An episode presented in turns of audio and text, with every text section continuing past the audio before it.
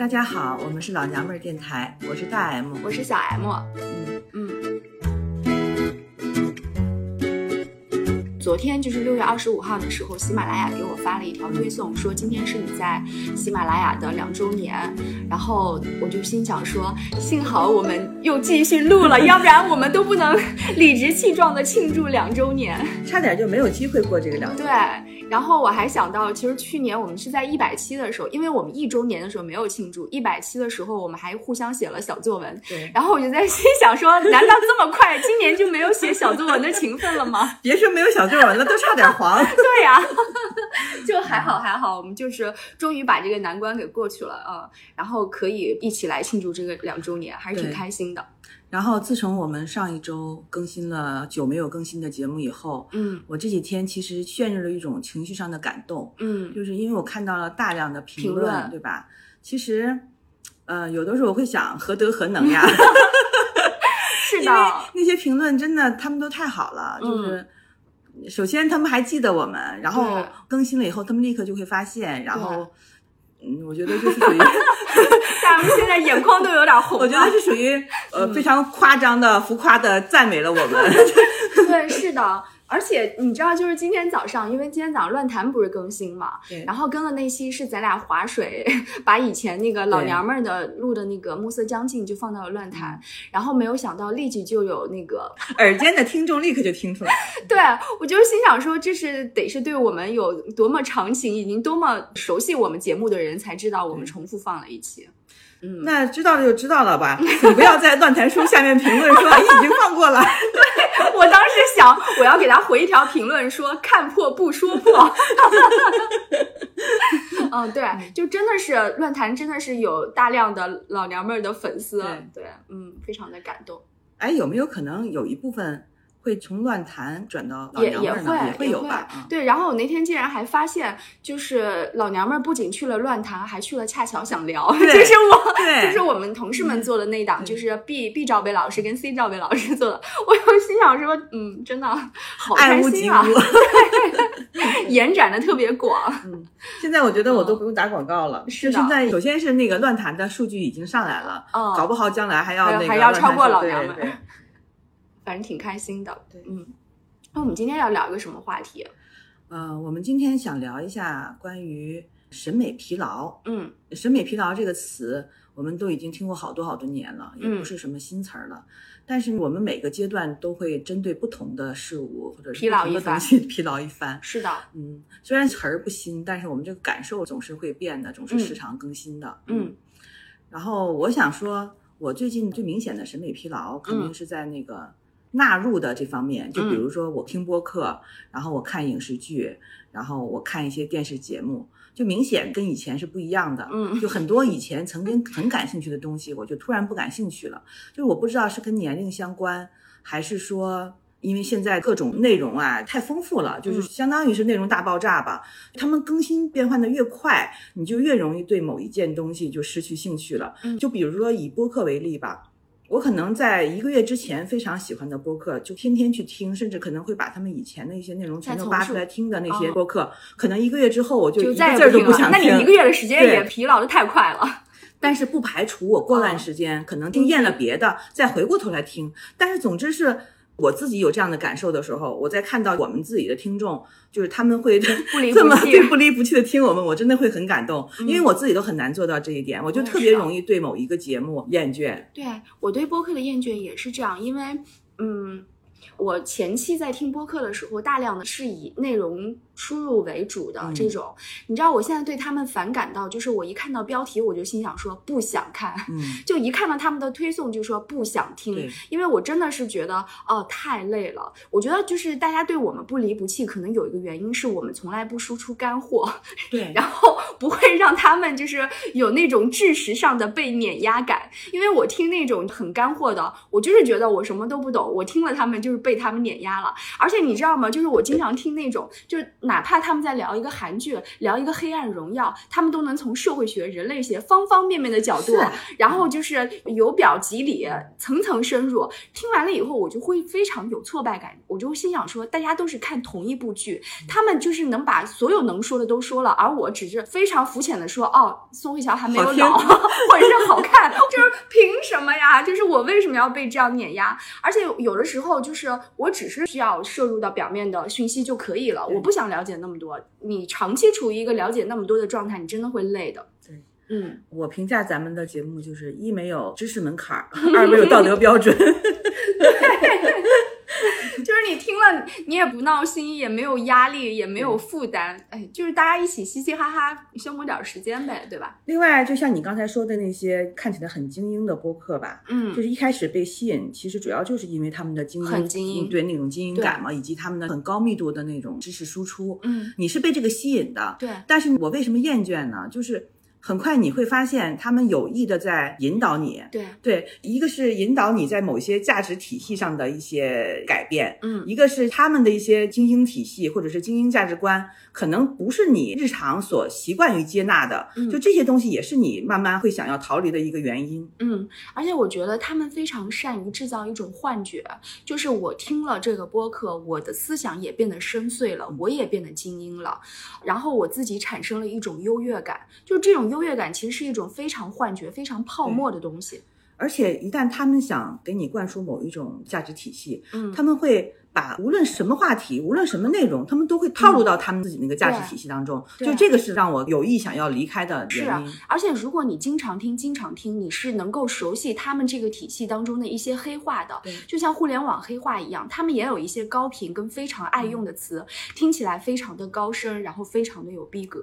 对，嗯。本来我最受吸引的其实是他们解析事情的能力，就是像你刚才说的，嗯，就他们把一些特别通俗化的日常所见到的东西，他们都能用那些很学术的观点给你层层剖析。是，他们这个剖析能力确实是很厉害的，这也是我们其实达不到的。对。但后来我又想，我们为什么要达到这一切呢？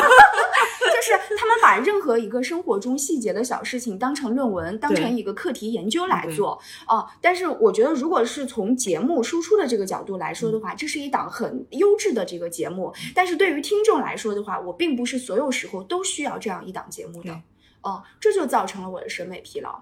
然后还有就是，我其实想了一下，就是我审美疲劳的一个点，就是在于我发现什么事情都不能取悦我。不能长期取悦你，对，就是比方说，我以前会呃听播客呀，或者是看韩剧啊，或者是追网文啊，或者是什么，就这些事情可以让我达到一种短暂的快乐，哦，但是现在这些事情都不能取悦我。网文拿来一看，哦，前那个多少篇都毫无意义，然后我得快进什么之类的，然后听播客也不行，就是任何一件事情都不能取悦我，所以我到底想要什么呀？还有一个原因，我是觉得现在很多内容就是互相搬，嗯嗯，包括就是我们看小说呀，包括听的那些节目，其实就是大家互相学习、互相搬，就是让你真的眼前一亮的那种特别新的东西，其实是终归来讲是少的，嗯，所以感觉总是重复性特别强。对，你每天听的东西，要么是你觉得重复的，要么就是说，哎，似曾相识。嗯，而且怎么说呢？就是除非我现在真的是遇到了我特别特别喜欢的选题，我会再去听一下。要不然的话，那些常规的或者是现在的热点爆点，就是大家都讨论的话，我就不想再去听了，因为我大概能了解他们的套路会是什么样子的。对，嗯，这个也是让我感觉到疲劳的。对。为什么这么容易疲劳呢？我觉得一个是懒，嗯，其实我也是。我刚刚说第一个是任何一个事都不能取悦我，第二个就是因为我懒。因为如果不懒的时候，我是有耐心跟随着别人一起进入这个话题的啊，我会仔细的来听一下他们是怎么讲的，他们讲的对不对？他们肯定是对我有哪些启发的。但是当我一旦懒的时候，我是没有这个耐心跟他们一起往下走的。对。本来我们按理说是不会期待某一个节目，它全程每一分钟都是你所喜欢的。这一个节目当中有那么一部分，或者是某几部分是你所需要的，就足够了。嗯。但是现在我没有足够的耐心去把它全程听完。它只要其中某一部分是我不喜欢的，我就走了。对，我就走 了。好无聊，我立刻就关掉了。而且你知道，就是我观察了一下，其实，在做播客的人当中，大部分都是比我们年纪小的。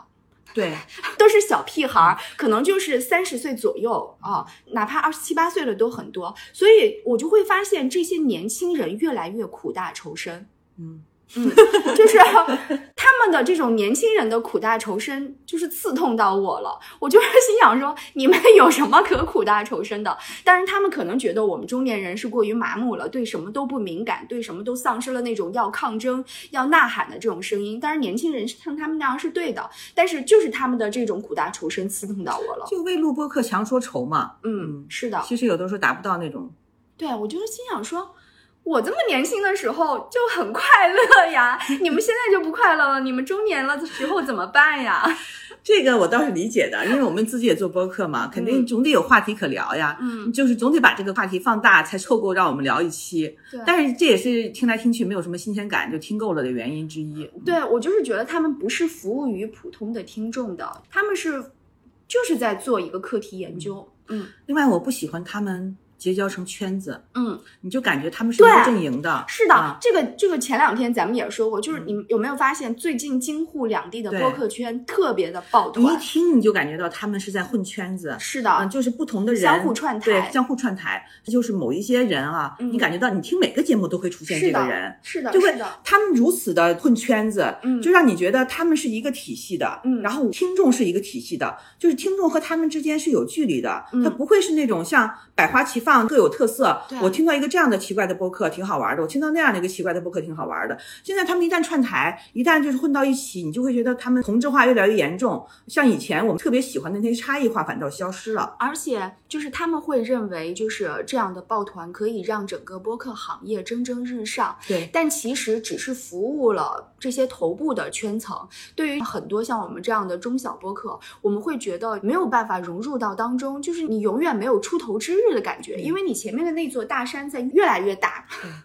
当然，这也有两方面原因，一个是他们比我们更职业化，嗯，他们是一个行业，而我们好像是一个业余爱好一样。还有一个原因是我们自己还没有混到那个程度，是啊，我们一没有商业化，二没有像人家职业化。对，如果我们混到了那个圈子，我们不会觉得这有什么不好的，我们会非常乐于。如果我们混到那个圈子，并且被那个圈子的人所推崇，没准我们也自得其乐，乐在其中。是的，所以我们这就属于吃不到葡萄说葡萄酸，对，就当是这样吧。对，但 真的会觉得难度很大。对，但是没有出头之日。但是至少在目前阶段，像刚才我们说的那个感觉啊，是我感觉到比较强烈的。我也是，哦，就是尤其是像前一段时间有很多那个播客盛世嘛，包括他们在阿那亚还有上海的那个播客节，哦，就是所有我关注的这些播客，他们全部都出现在那个当中，然后来回串，来回串。嗯，对。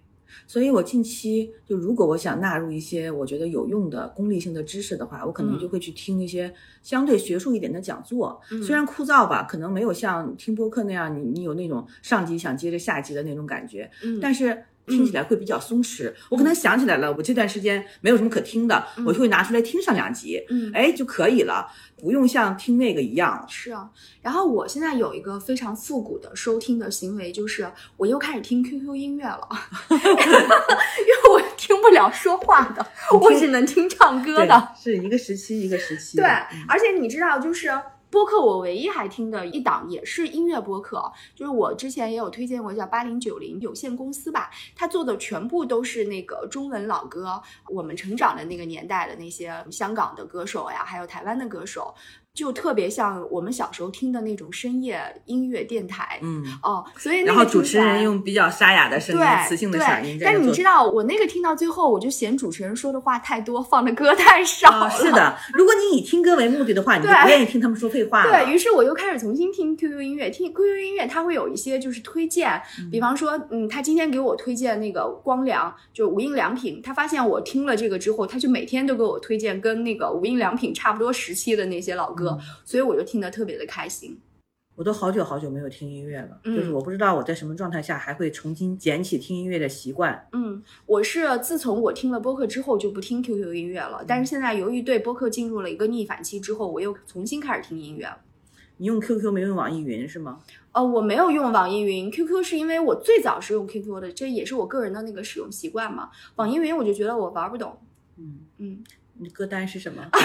清单是什么？听单不就是说，你想想无印良品时期的什么张信哲呀、梁咏琪呀，是歌不是音乐对吗？对，不是音乐，我就得唱的，就是光有旋律。那你会听你自己之前熟悉的那些，还是会听？完全是听熟悉的，不听新的。而且就是熟悉的，比方说，如果我听张信哲的话，我也是听我他最熟悉的那些歌。他老歌呗。对，就是一定要听老歌。它不会花费你的任何精力，而且是在你的舒适圈。你以前喜欢，你现在还是喜欢。说到这一点的话，反倒没有审美疲劳，所以经典永流传。哎，对，你知道吗？像我们刚才说的嘛，是那种有点功利性的，是属于知识纳入体系的这种审美疲劳，它太容易疲劳了。嗯，但是在生理方面的呢，你其实是不容易疲劳的。对，对你像比如说听音乐吧，它其实是一种生理反应，是你的生理需求。对。包括吃东西，你对什么口味，对那些家乡口味啊，或者是那些啊吃东西，对爸爸妈妈的口味，你永远是不会厌倦的。吃东西，我跟你说，我就是特别专业。嗯。你知道我举个，你甚至有点枯燥，我就特别枯燥。我先给你举个例子，我大概在有两三年的时间，我的早餐就是一杯热拿铁，然后加上一片那个吐司，厚切吐司上面加一片芝士片，然后烤着吃。我每天早上都吃这一个，雷打不动，吃到我妈以为我胆固醇高，是因为。我的饮食结构，对，甚至觉得那上面的那芝士片，我妈说你肯定是吃这个芝士片就是造成的。这是我大概持续了两三年的时间。然后呢，今年的话，其实我吃中餐比较多，但中餐我也只吃一种，就是香菇油菜馅儿的包子，因为我爸每天早上都给我买那个包子，我就每天都吃。后来我发现那个包子家呀，它其实有十几二十种馅儿，但是我每次吃的都是香菇油菜的，我就抱怨我爸，我说你看看你为什么只给我买一种？我爸说其。他的我也不知道你爱不爱吃。后来我爸回家了以后，我就心想说我自己买吧。结果我在那十几二十多种当中，我还是选择了香菇油菜。就是你的口味是非常专一的。是的，嗯。但是这点我也是实在有点佩服你，嗯，能做到这么多天这么多年一直吃某一种早餐，也确实是。而且你看，这个我不行。你看我喝咖啡的话，只喝拿铁。就冬天是热拿铁，夏天是冰拿铁。我绝对不会好奇，就是说，因为现在咖啡越来越奶茶化，各种各样新鲜的啊，那个我也不会，对我永远是美式。是啊，就这点我是特别专一的。那你在吃的方面的专一呢？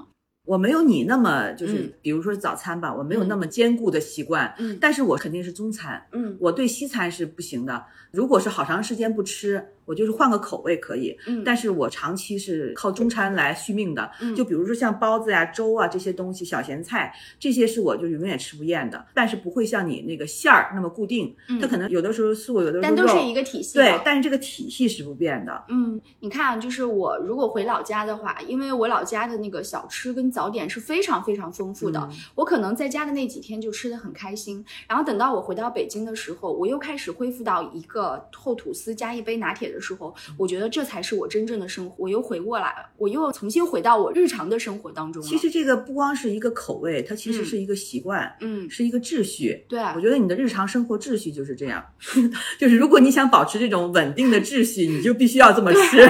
所以这个是一点都不疲劳的。其实这是一种可控范围，就是感觉你要这么吃，你觉得你这一天是就没有失控。嗯，对，我们今天是要说审美疲劳的。我们要不要展开具体说说？你好呀，近期具体你对哪些东西疲劳了？呃，首先疲劳就是播客嘛，这个我们都已经说过了。嗯。而且你知道，就是我听播客呀，其实也分两类，一类就是知识摄入型的，还有一类就是跟咱们一样，是那种闲聊型的。就这种闲聊型的，其实我日常是特别需要的，它甚至比我在听那个知识摄入型的占的比重还要大。但是就是最近我对这种的，我也有一点疲劳了，因为你知道，就是我老听的那个播客，就就是那个非就那个两个两个两个女主播的那个，对对对，就是那个姥姥姥爷的，嗯。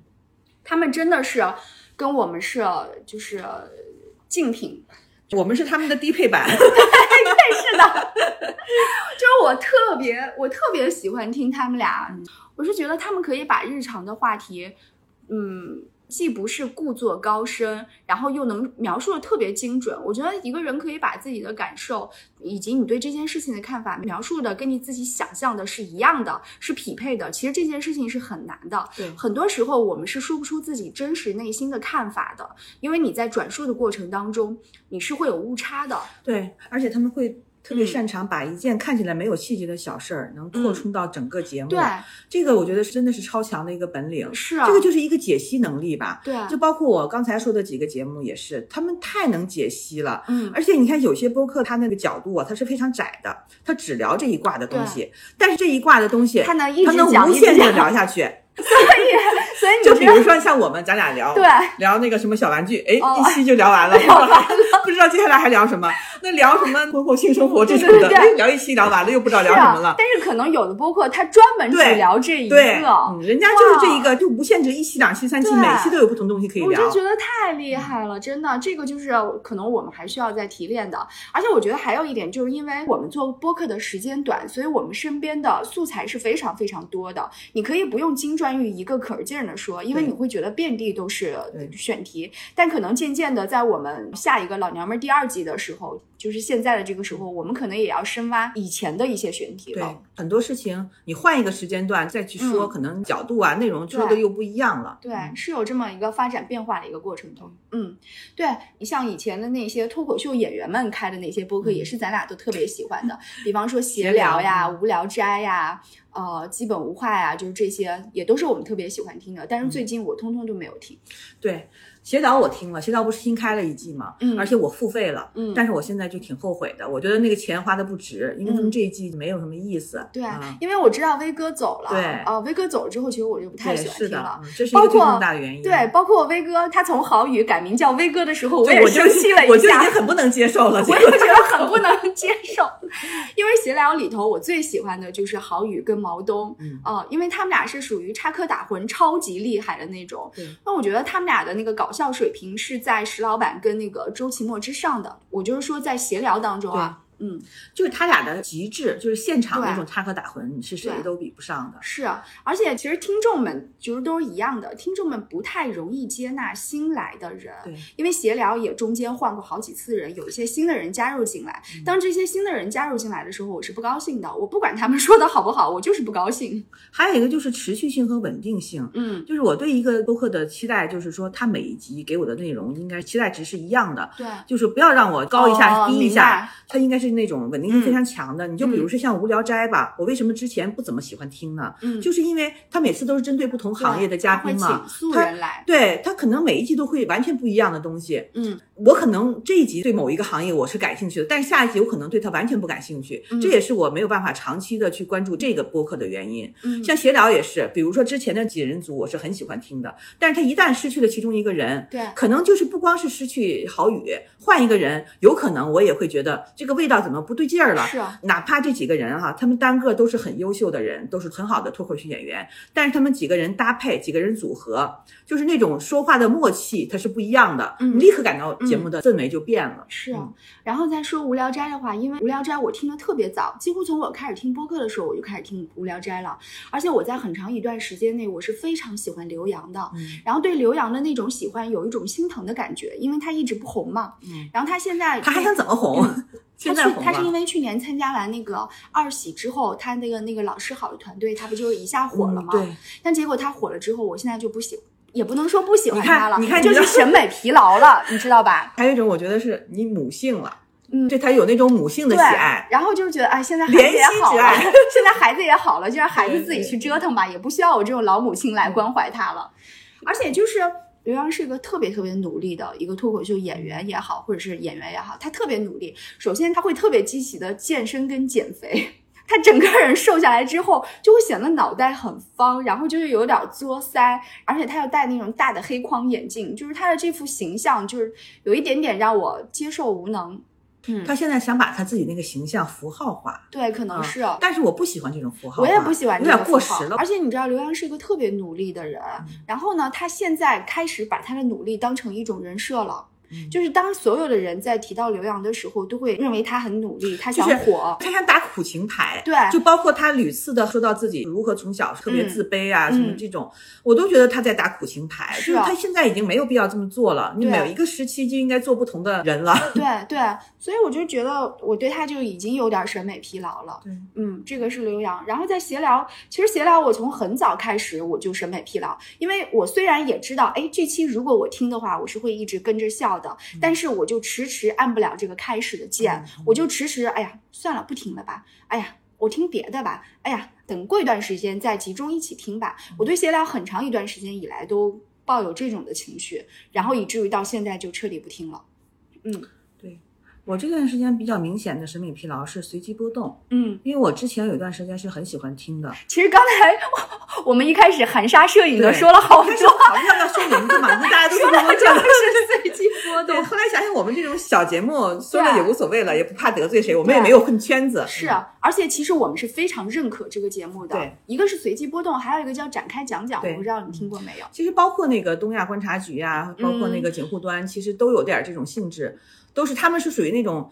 啊，沪上的那种精英派系，嗯，但随机波动呢，是明显的感觉到是知识女性的那种精英感，而且很年轻。对，你想，他们三个就是 年轻的独立女性，她们三个应该都学社会学的。你知道，我觉得学社会学的人做播客真的是有先天的优势在那里。嗯，然后三个人很年轻，三个女性又是现在比较流行的这种女性主义话题，对，她们很容易就会引起听众的共鸣，尤其像我们也是同样是女性，嗯，但是我听多了就会发现。他们太偏激了，嗯，尤其是当我听完某一集他们聊那个漫长的季节那期以后，就个反感情绪立刻就上来了，嗯，就是他们把所有的东西、所有的作品都纳入到女性价值体系来聊，就是立刻就激起我的反感了。对，嗯，当然你不排除他们为了维持自己节目的人设，那个节目设置，他们就是要聊这些东西。是的，这个可能是从节目的主体性和商业价值来维系的，但是对于我来讲，我就不喜欢了。嗯，我明白，就是随机波动是我最早听也是最早放弃的一波。然后呢，我刚才也提到了展开讲讲，展开讲讲，其实它是一个偏娱乐性跟消费类的，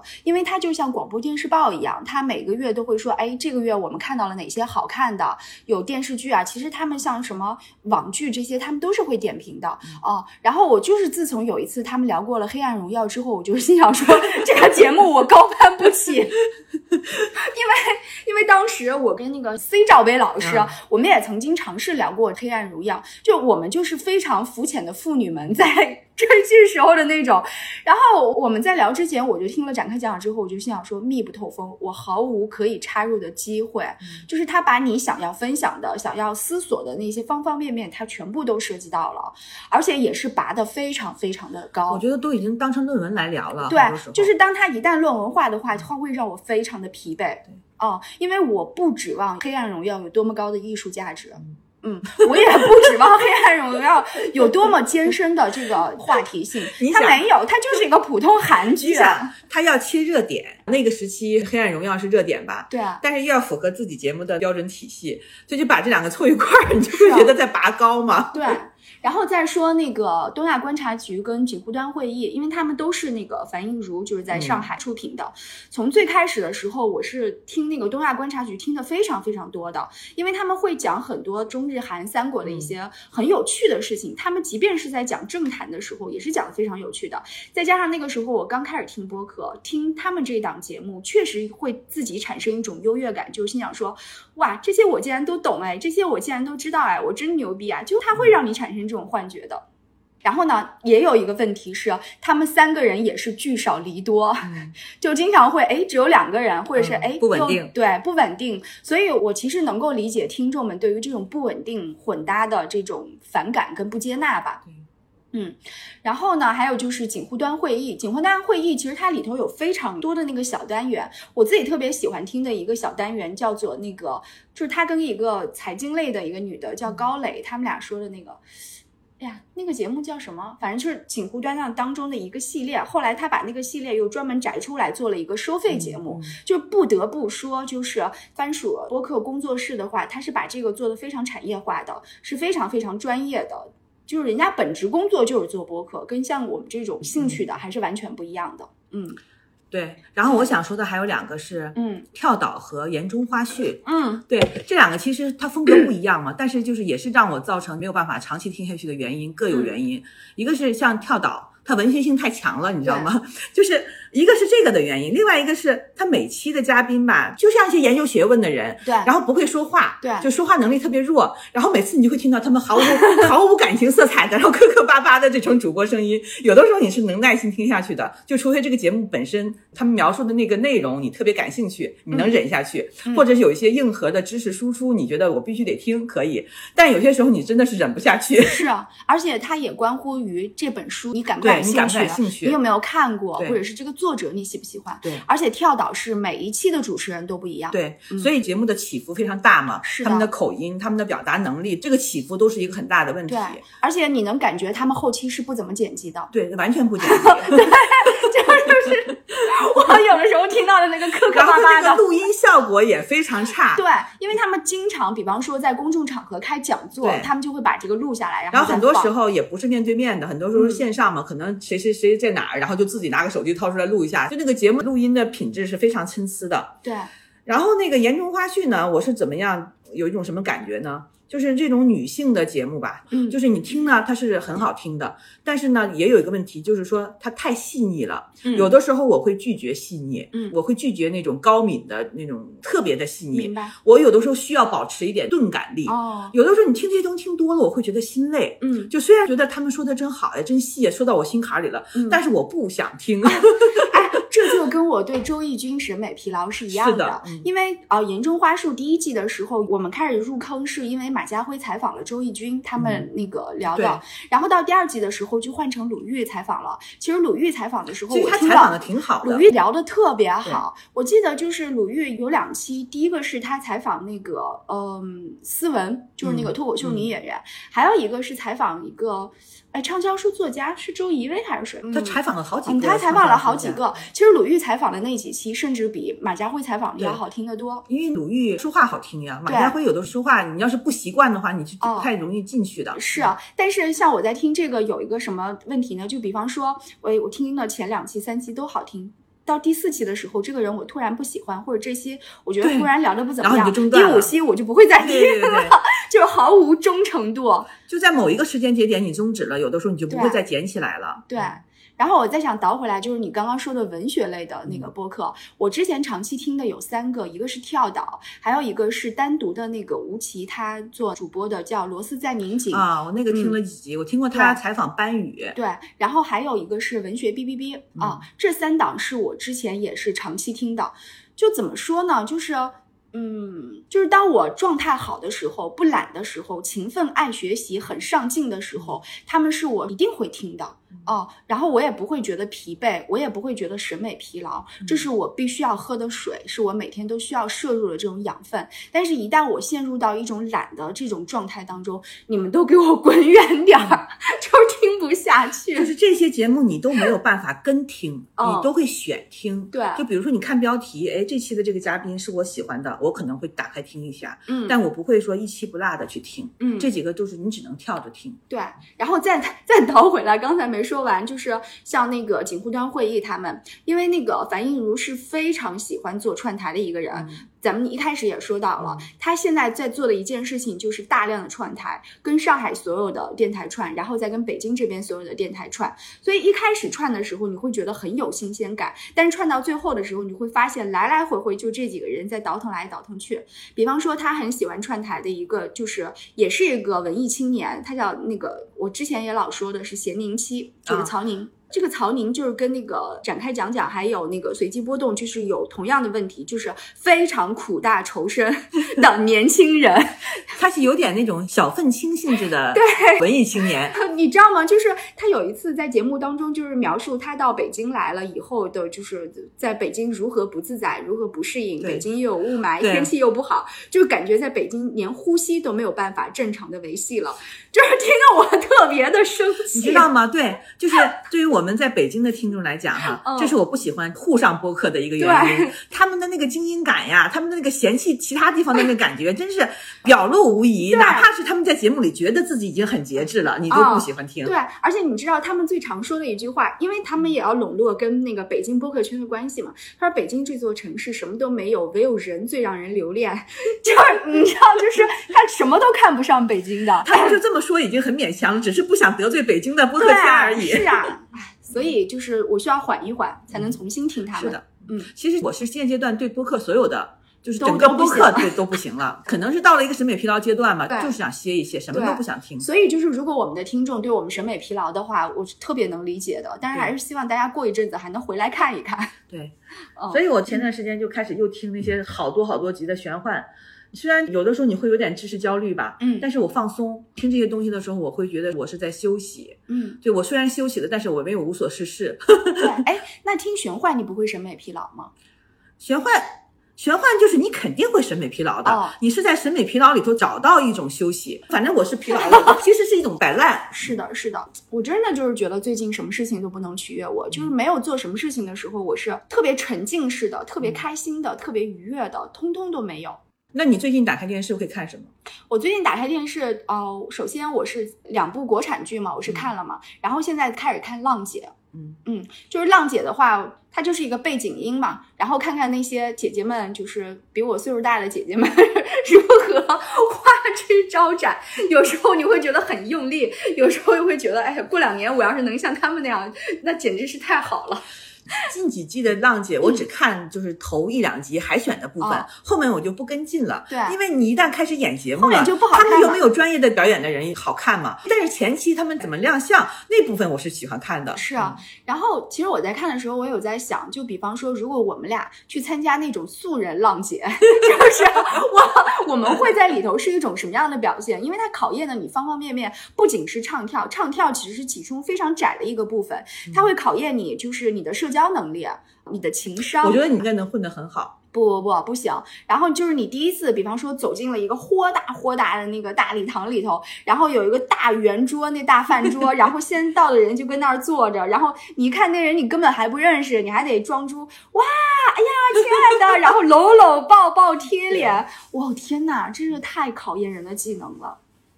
如果是你不看屏幕，就是嗯听，嗯你就是觉得那个惊呼声啊啊，对，哦、好假呀，此起彼伏，特别特别的干，对而且你想想看，后来他们会分组，这种这种问题，就比方说咱们做播客组小组一样，你想跟谁搭档，不想跟谁搭档，嗯哦、那个人想进来，但是你又不想让他进来，这就是节目的最大看点。对谁跟谁搭伙，所以你想想看，如果有一档素人的这样的节目，嗯哦、就是当我们日常中，你会去吗？但是素人是没有人看的。我知道，就你甭管看不看，就是比方说，就是弄弄个好，就假设呗，你会去吗？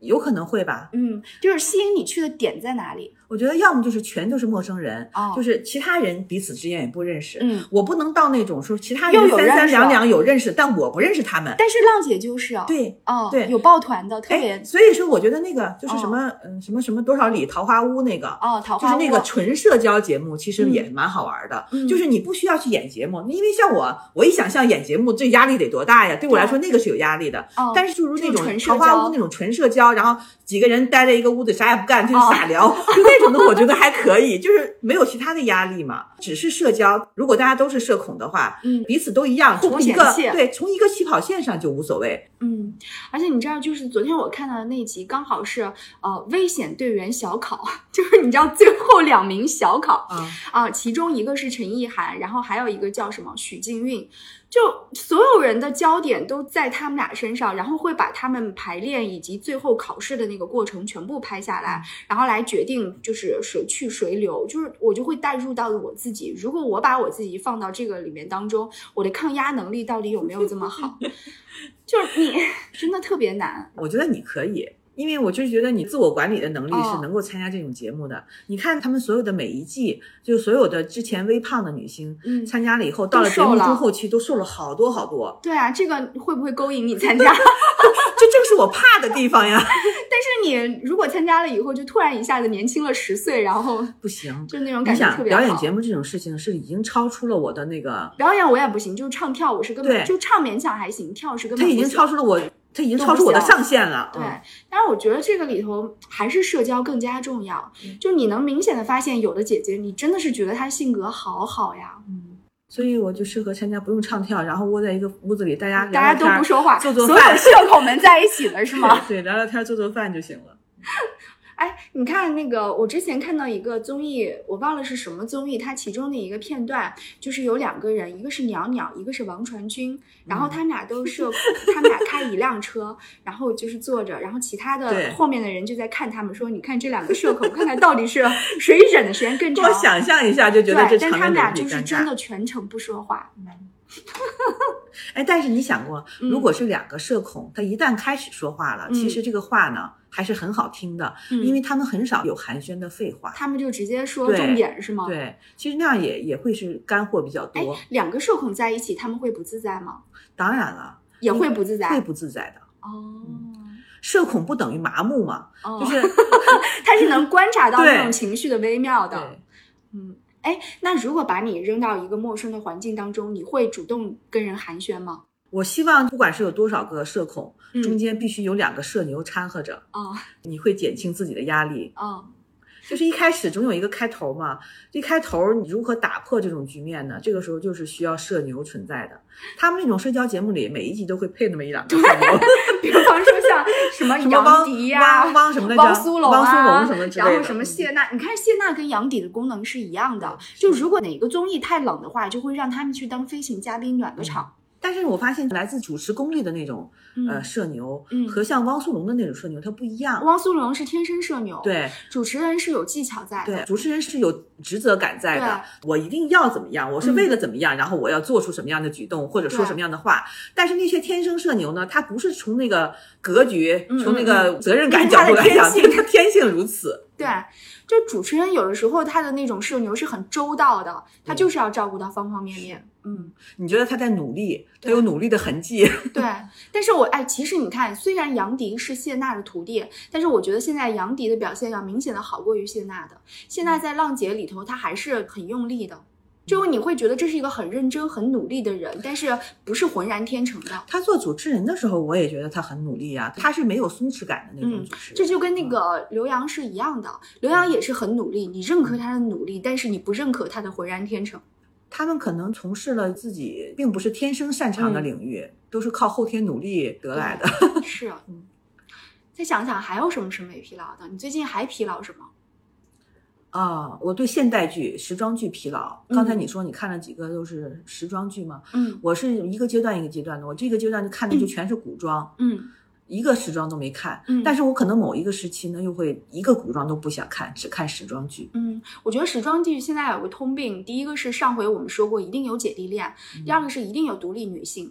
对哦，第三个是你就别说时装剧了，现在连古装剧都要独立女性，你知道吗？你看从去年到今年的这几个古装剧，就《梦华录》就不说了吧，独立女性做生意。然后之前我看了一个田曦薇，嗯，和谁？田曦薇的名字你都能叫出来，这是谁啊？那个也是，就是讲女性怎么独立、怎么做生意的，怎么打破当时现有的那种社会结构。然后我这两天看的是那个叫什么《长风渡》，哦，就是白敬亭跟那个我知道跟那个宋轶，对他俩演的，也是女性怎么独立自己做生意，改变结构性的压迫什么之类的。是，啊现在连古装剧都这么拍，他们就是太丰盈了，太丰盈目前这种价值体系了。第一个是女性独立，第二是女性友谊嘛，就是开始就是爱情不重要，然后姐妹们都是开始搞事业，老公不重要。老公特别特别爱我，然后老公呢就是什么都支持我，支持我做生意，支持我当独立女性，都是这样的。但最后我的成功是靠我自己以及我姐妹的扶持。对，然后在这部剧里，不管是老公支持了，连婆婆都支持我，嗯，就是婆婆用全部家当来支持我当独立女性。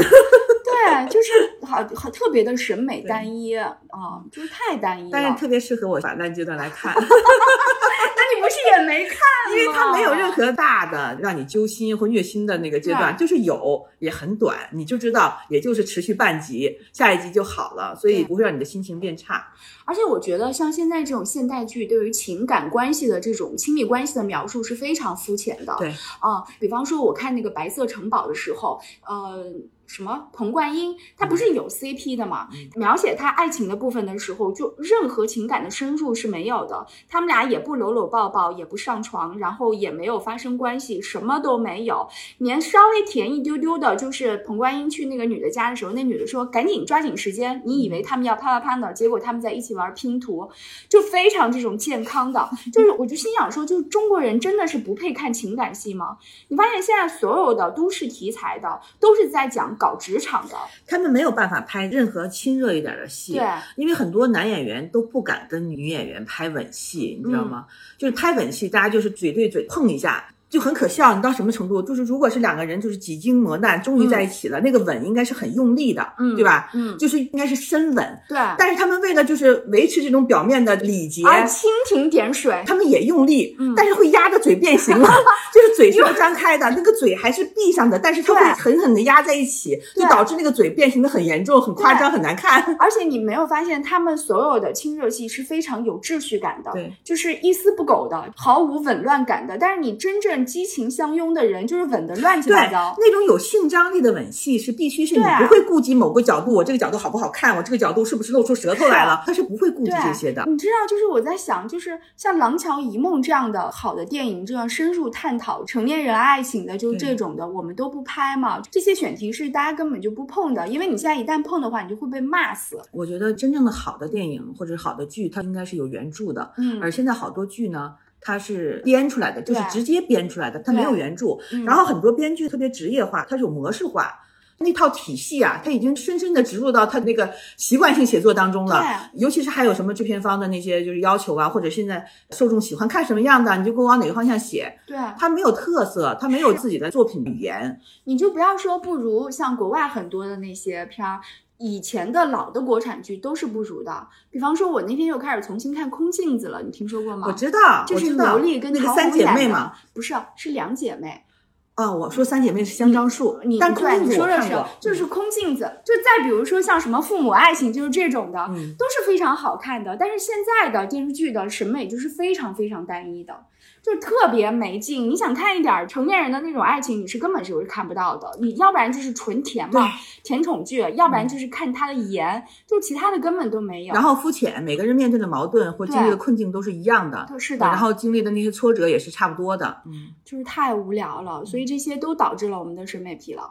但是现在，因为我最近很久很久没有看美剧。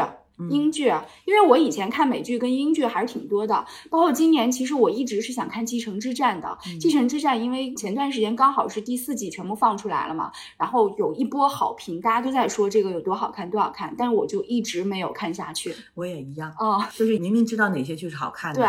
或者是一看这个题材就是我以前特别喜欢的嘛，是的，但是我就是看不下去。我也是，我不是看不下去，是我一直没有打开第一集来看，嗯，就是我好像没有办法很顺利的去开始，嗯，因为我知道它可能会牵动我的情绪，我可能会很紧张，因为像美剧嘛，有些美剧它特别紧张，你可能会跟着那个情绪跌宕起伏，就是我知道我肯定会这样的，嗯，那我不想投入这种情绪，我就会不进入。你是第一集都没有看，我是已经看到第三集了，还没有进入，嗯，对。那我就心想说啊，英美剧我看不下去，那我就看一点韩剧呗，因为韩剧是很容易让人看进去的。然后我翻了半天，我就发现没有那种，就是因为你知道韩剧特别容易凹选题。就是凹那种奇奇怪怪的那种选题，你想看一个正常的爱情剧，你也是找不到的。后来我就找到了去年评分很高的一个剧，就是我还给你推荐过，叫《奇奇怪怪的律师语音语》。嗯，然后那个就是属于它的题材，因为它是讲一个自闭症律师的，你会觉得题材很新鲜。然后你看第一季的时候，你发自内心的觉得好看，但是你懒得看第二集。对，还有一个原因是，嗯，大家都说好的剧，它已经是第二季了，嗯，但是我又没有耐心从第一集开始看起，嗯，你从第二季呢，你就觉得这没头没尾的，肯定缺失点什么吧？那你肯定得从头看呀。我是说，我第一集看完了以后，没有耐心去看第二集、第三集啊。但是其实我如果我真的看了，我是发自内心的觉得它好看的。但即便是我知道它好看，我也不想看。是，哦，这个就是 根深蒂固的这种，其实也不能说审美疲劳吧，就是懒。就是有的时候你就是不想接纳任何东西，嗯，就是想放松，对，就是想摆烂，不是放松了，想放空。对，哎，正好我们乱谈要聊那个不安公主嘛，那个里头就说了，其实一个瓶子你是要适当放空的，你把自己倒腾出来，倒腾空了，才能有新的东西进来。甚至装任何东西都不如不装时候的那个片刻好。对，其实我觉得也是，因为今年上半年的时候，我往瓶子里头倒的东西是很多的，它一度处于一个很满的、很饱和的要溢出来的一个状态。我跟你说，我甚至觉得我都已经意到不行了，你知道吗？就是无论是在我写稿子的时候，还是聊天的时候，我都能感觉到那种满意的那种状态。但现在我就是一个空的状态，就是非常非常的空，都是这样的。嗯，所以其实也挺好的，需要这样的一个状态。我的呢，我是觉得我的懒和时间焦虑是在一起的。嗯我一边觉得我没有办法听很多剧或者看很多播客，就是我是懒得纳入这些东西的。但是呢，我一方面又觉得，如果我什么也不干，我在这空坐着，我可能会就总是有点焦虑吧。嗯然后我现在经常是什么呢？就单独只做一件事情。就不能满足我，我是觉得我在浪费时间，嗯明白。哪怕我其实并没有利用这个时间，嗯。比如说我看那些肥皂剧，看那些古装剧，其实本身就是相当于是浪费时间了，就相当于是在摆烂了。但是我只看这个剧呢，我觉得不够，我必须得手里再玩个小游戏，嗯。然后我可能我大部分时候听的，但是呢不妨碍我手里这个小游戏，嗯。我必须同时干两件事情，我才觉得我没有浪费这个这个休闲时间，哪怕这个时间是休闲的，我也不能把它就是虚度了。嗯，就这种心理，我不知道是什么，所以经常我不会在某一件事情上纯粹的投入，嗯我可能同时搭着两件事儿，我才觉得这个时间可以这么过。你这个其实是说到两层嘛，一个是时间焦虑嘛，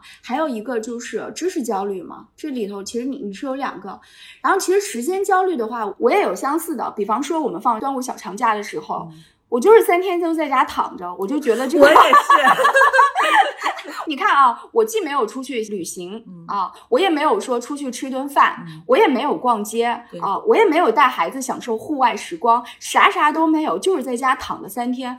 我心想说，这三天你干点啥不好吗？你就躺着。对我甚至连一顿饭都没做，全是叫的外卖。我也是，啊，就完全是垃圾时间。是的嗯，而且当时我们已经计划好了，端午节回来以后要录哪本书，哪本书，我一个字儿都没看。嗯我也没有看。嗯然后当我得知你没有看的时候，我就特别高兴。然后，因为就是呃端午节的时候，你就不能刷朋友圈嘛。对你要刷朋友圈，你会觉得别人很丰富，然后又是去呃露营啦，然后啊，我已经很久没刷朋友圈了。嗯，就是又是去干这个，又是去弄那个了，你就会觉得啊、我也想过那样的生活，我也想过那样的生活，但其实呢，我就是没有办法从沙发上站起来。嗯但是呢，我明显的感到，我人一旦稍微有点松懈，嗯就是我们在录节目的时候，我嘴有点笨，啊，我也是、啊、我脑子有点慢。对，嗯，哦，就是所以你上期是不是特别难剪？因为上期我们俩录完了之后，我自己是把未剪辑的一个半小时全部听了一下，我就心想说，上期还好，因为上期我们聊自己的事儿嘛，嗯就是相对来讲没有聊任何我们自身以外的事儿，就还算顺当，聊得比较顺。但不能聊书是吗？对，但聊书应该还好吧？我们聊了吗？聊过一期我们就聊了那个你的夏天还好吗？啊，那个也哦算可以吧。那所以到底是哪一期嘴笨了？现在，我觉得我这期嘴就特别笨，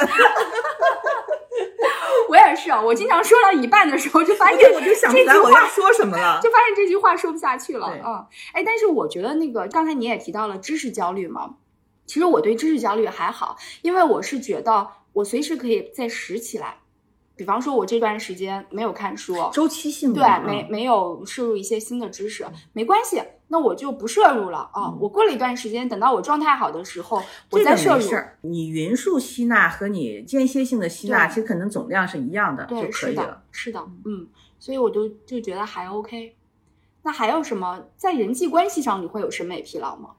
咱俩前段时间不就疲劳了吗？嗯，就除了咱俩，其他的呢？都会的。其实咱俩之间的状态其实是嗯遵循着所有关系的嗯一个节奏。对，因为同事没办法嘛，你每天都要见，你跟你的闺蜜也好，你跟你的好朋友也好，其实还是要有那种节奏感跟距离感的。对，而且你普通的正常的同事关系之前也不是那么近嘛，嗯也不存在审美疲劳，因为没有审美就没有疲劳。就是 我对他不存在审，就是是对吧是？你只有近距离的关系，你才有这么一个审视，然后接纳并且相处的过程。嗯对于那种普通关系，它没有这种近距离，你就不存在谈开的那个过程。是的，那你相同的肯定还有夫妻关系啊，嗯，这种家庭类的亲密关系。夫妻关系我也不审了。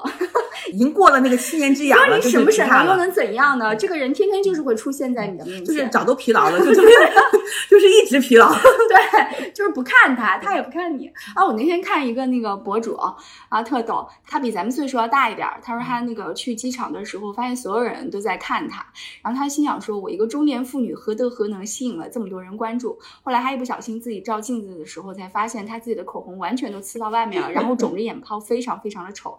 她说，但是全程她老公都站在她旁边，然而并不会提醒她，因为她老公压根就没有看她。对，互相眼里没有对方，对，就真的是，哎呀，太真实了。这种就是麻木了嘛。嗯，就特别麻木。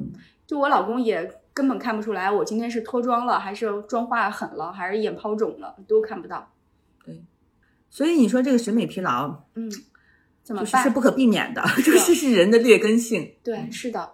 当你觉得疲劳的时候，你就调节一下，嗯，尤其找一点新鲜的事情。尤其是对像你和我，嗯，我不知道我是不是哈，但我觉得你肯定是属于那种高敏，嗯，高敏感人群，嗯，你要是维持这种敏感度的话，那肯定疲劳的也会更快一些。对，嗯，疲劳的是比较快的，嗯，但是我又同时不是一个，因为一般说，如果这个人容易疲劳的话，他可能是需要一些新鲜感，他对新鲜感的那个要求是很高的，他会尝试很多新鲜的事物。但是其实我也不是，我觉得你好像是吧。我会尝试很多新鲜事物吗？对，起码你不拒绝新鲜事物。就很多人他是拒绝接受新鲜事物的，他是一个是懒得接受，嗯，另外可能是看不惯吧，就是不容易接纳。我也是啊，反正你相对于我，你是更容易接纳新鲜事物的。嗯，也许就是因为你比我勤快一些，多多少少你还是比我勤快一些的。但我现在我也觉得我懒得有点人神共愤了。我是希望你再懒一点，这样我的懒就不突出了嘛，咱俩就步调一致。但是你知道，你虽然懒，但是你效率极高，就是你只需要稍微克服一丢丢懒的话，你就赶上我的勤奋了。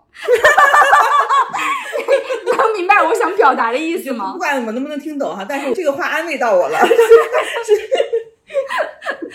哦，那差不多了吗？对你还有什么不疲劳的吗？不疲劳的，除了我们刚才说的那些胃口上的，还有着装风格吧。着装风格没办法疲劳，现实条件不允许我疲劳。哎，你就不会就是心想说，哎，我尝试一下换一个风格，还是说你曾经换过，就是尝试过了，然后说，哦，果然我只适合这一种，于是就不改了。一般在穿衣风格上，你总得有一个安全性吧？嗯你从你这个安全范围内，肯定也会隔段时间想突破一下的。但是有的时候你进行各种尝试。有的时候你是明显的感觉到这个角度是失败的，那你不可能再往那个角度去了，嗯嗯，只能就是再换一个角度。但是像我们这种身材有硬伤的人，尝试的角度比起身材比较完美没有硬伤的人，这个角度大大缩小的。嗯，不考虑什么穿衣风格，我只考虑符合我的外在的硬性条件，那肯定就刷掉一大批的穿衣风格了。明白明白。其实我是会有那个对我自己着装风格的一个审美疲劳的，嗯我以前是意识不到的，因为我一直穿的是。嗯，偏职场，就是我自己一开始不知道，后来是我小姑子还有我妯娌，他们都分别跟我说了。我小姑子跟我说：“你为什么周末也穿的跟上班一样？”我就是就是你我还觉得你现在这两年稍微好一点。对啊，就我刚来的时候也是那样的。我前两年刚认识你的时候，你从来没有在穿衣服放松过。我说的这个放松不是说内心的松弛感，是那个穿衣风格上的松弛感，就很偏职场嘛。你从来不穿运动休闲的，而且你知道吗？我觉得在整个办公室，可能只有我最想穿正装。嗯。就我现在这两年还好一点，我前两年是特别喜欢那种，就是穿的像高级白领的那种正装的，就是出去要谈多大的事儿的那种，我是特别喜欢那种的。但我一直没有机会穿这种板板正正的正装的。而且还有就是，嗯，就是你知道我特别喜欢的一个品牌叫 DVF，就是穿那种围裹裙，然后花花绿绿的那个大裙子的那个，就是我对那个衣服我也是容易有审美疲劳的，尤其是今天早上的时候，因为我来的比较早，我就站在公司的窗户往底下看，然后远远的就会发现有一个女生，她就是穿了我一直很喜欢的一条 DVF 的裙子，结果她穿的极其的难看。然后我就会在想，我的天哪！难道我穿上 DVF 也是这个样子的吗？他走在一群人当中，就会显得非常的，嗯，不是好看的那种鹤立鸡群，你知道吗？太扎眼了。那如果你下次看到一个穿这个裙子特别好看的人，嗯，又会重新燃起我对这个品牌的喜爱。对，而且我记得那个时候，我刚跟我妯娌他们玩的时候，那时候我在冬天是很喜欢穿大衣的，我到现在才过渡到冬天穿羽绒服哦。而且我穿的那个大衣是那种黑色加长的，结果我妯娌以前是做空姐的，她跟我说：“哎，你为什么穿了一件我们以前的工服？” 就是那件事情是特别伤害我的，就是因为我自己觉得这件大衣特别好看，但其实对她来说就是一件工服。哎，你知道，其实某一个品牌或某一个风格，嗯，除非那种特别有执念的人，嗯，他其实是没有固定喜好的。你看到好看的人穿这件衣服，他好看了，你就会觉得这个衣服好看。你看到一个难看的人穿的衣服不好看了，你就会觉得不好看。当然这是一个时期的啊。对，这就是为什么我们总是喜欢看时尚杂志嘛。以前看模特怎么穿的，这个就是能大大燃起你对某一个衣服的你你会有这种幻觉吗？就觉得啊，你看他穿那么好，所以就是你知道以前我有个好朋友说，不是他就是好呀，因为他向你展示了这个衣服所有的美好的地方。但是你会误以为自己穿上也是好看的，所以这就是买家秀和卖家秀的区别。我再举个例子，比方说今年春天我们在聊天的时候，那个时候我跟你说我特别喜欢穿运动装，嗯，你记得我那段时间穿了好长时间运动鞋，我穿了好长时间的运动鞋跟那个打底裤，嗯。就那瑜伽裤，就是那种的。你看到了夏天，我再也不穿了，热了呀，而且我也疲劳了，你知道吗？还有就是，我之前有一阵子最喜欢的几大品牌，一个是 DVF，还有一个是三甲医生的那个 PP 系列，就是那个褶皱的。后来我发现三甲医生，我买的每一件衣服，最后不是在闲鱼卖掉了，就是送给我妈了。嗯，就证明这个品牌明明不适合我，我为什么一意孤行，一定要买它？嗯，就为什么一定要买它？我就后来就心想说，不适合我的，我就放弃吧。就那个时候，就是被消费主义洗脑了，你知道吗？就是什么中年女性必须要有的几大品牌，什么就是这种，我特别容易被这种事情就是。另外也没有什么适合不适合，你这段时间可能就是不喜欢这些了，你过段时间可能又喜欢了呢。是，所以就是这也是我的关于审美的一部分。你呢？你有什么特别喜欢、特别有执念的品牌，后来突然就不喜欢了？嗯，你现在对 Lens 审美疲劳了吗？我想问一下。没审美疲劳，赖是没有那种特别夸张的风格，对吧？它都是那个很通勤基本款的。近期今年好几条裤子都是 Lens 的。就是它不存在疲劳，因为我的衣我的穿衣风格就是极简，嗯，这种极简特别不容易疲劳，穿着合体就行。对，但是 Lens 非常让我生气的点，不是因为我觉得他衣服不好看了，是因为他们越卖越贵了啊。那这不是审美疲劳，这个是 这个是经济能力疲劳，财务疲劳。我就好生气啊！我就想说，他何德何能，他要卖这么贵？对吧？而且 Lens 这样的衣服，就是它每年嘛，总会有一些特别标新立异的，就是奇怪的款式，对，或者是领子特别大呀，或者是肩特别阔呀。这种的，它就是为了满足那个走秀，或者是满足给明星穿的那个部分。但是它每次总会有一些就特别贴合像我的需求的这一挂的，就是总能挑出来几件吧。那你还喜欢丝裙吗？我刚想说的就是这个。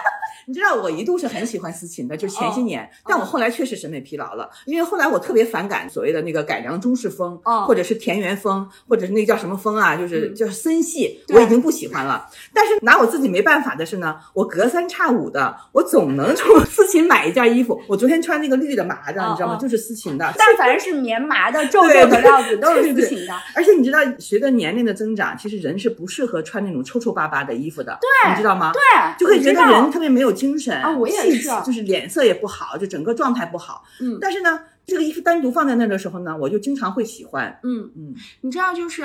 嗯，一到夏天就会开始鼓吹那个什么麻质的那个料子嘛，然后说显高级，然后松弛，什么优雅，什么这那的，根本就不行。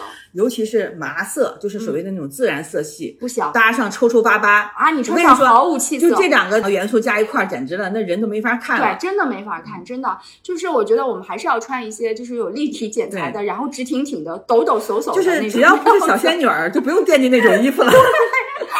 我 而且我觉得这个跟年龄无关。我跟你说，你让一个零零后去穿一件全麻的，浑身都是皱皱巴巴的，他们穿也不好看。是的，是，嗯，我们把该疲劳的都已经捋了一遍了 啊。嗯，那就这么着吧。对，希望很快能走出疲劳。对，是的，阶段性疲劳，而且疲劳很正常，没关系，大家一起疲劳吧。啊，好吧，好啦，拜拜，拜拜。